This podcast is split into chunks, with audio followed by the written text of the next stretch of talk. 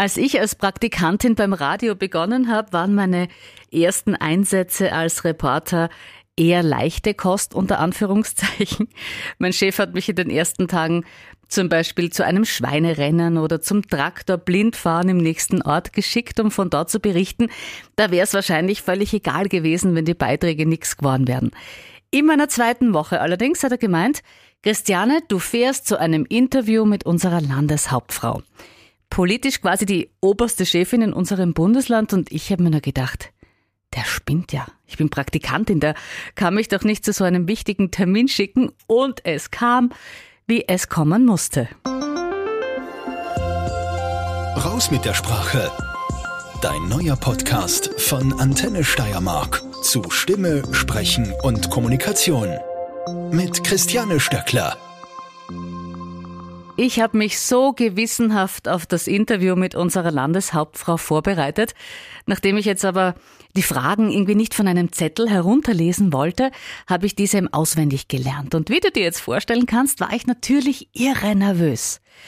Als ich dann vor ihr gestanden bin, hatte ich eben dieses totale Blackout. Mir ist keine einzige Frage mehr eingefallen. Meine Hand mit dem Mikro hat leicht gezittert und in meinem Kopf war allein der Gedanke, Himmel, was mache ich jetzt? Und da ist mir dann meine Mama eingefallen, die immer gemeint hat, Schatzi, mit der Wahrheit fährst du im Leben am besten. An das habe ich mich gehalten. Ich habe mich dann selber sagen hören, liebe Frau Landeshauptfrau, das ist mir jetzt unangenehm, aber vor lauter Nervosität habe ich jetzt die Fragen vergessen. Und das dann auch noch mit so einem leicht, ja, verzwickt lächelnden Gesicht. Sie war total lieb, hat mich an der Hand genommen und gemeint, Kinder, jetzt setzen wir uns da mal hin, das wird schon, gemeinsam kriegen wir das hin. Und als sie das gesagt hatte, schwupps, waren die Fragen alle wieder da.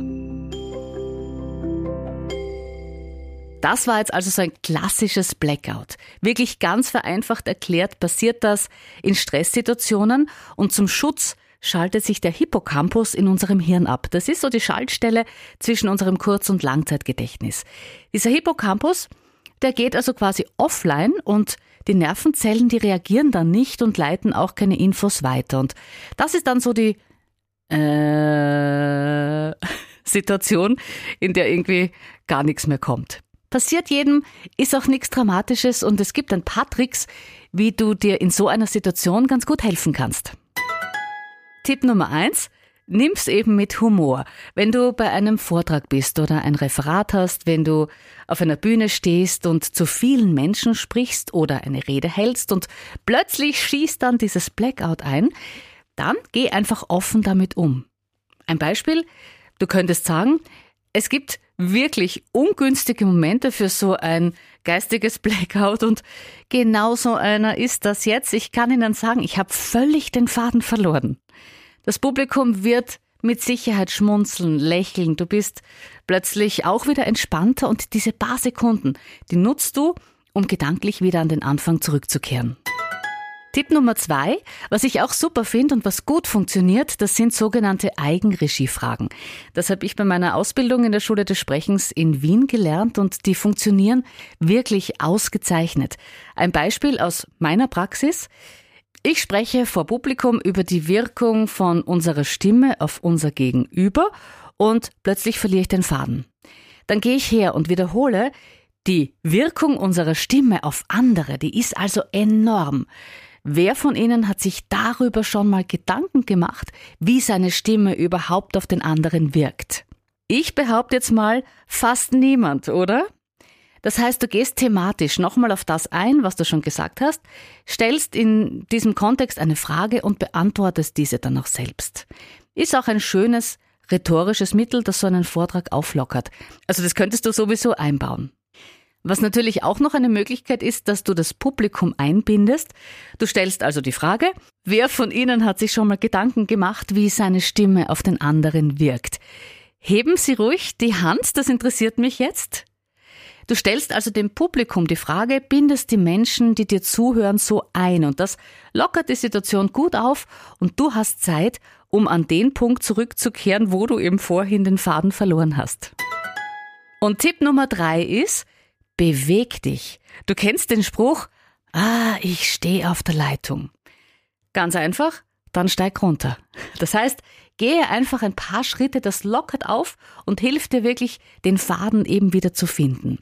Was du auf gar keinen Fall, gar nicht machen sollst, ist, dich zu entschuldigen oder vielleicht, und das ist noch schlimmer, die Schuld auf jemanden anderen zu schieben. Technisches Problem oder die Assistentin hat Unterlagen vergessen oder ähnliches. Also das wirkt richtig unprofessionell und ja auch unsympathisch.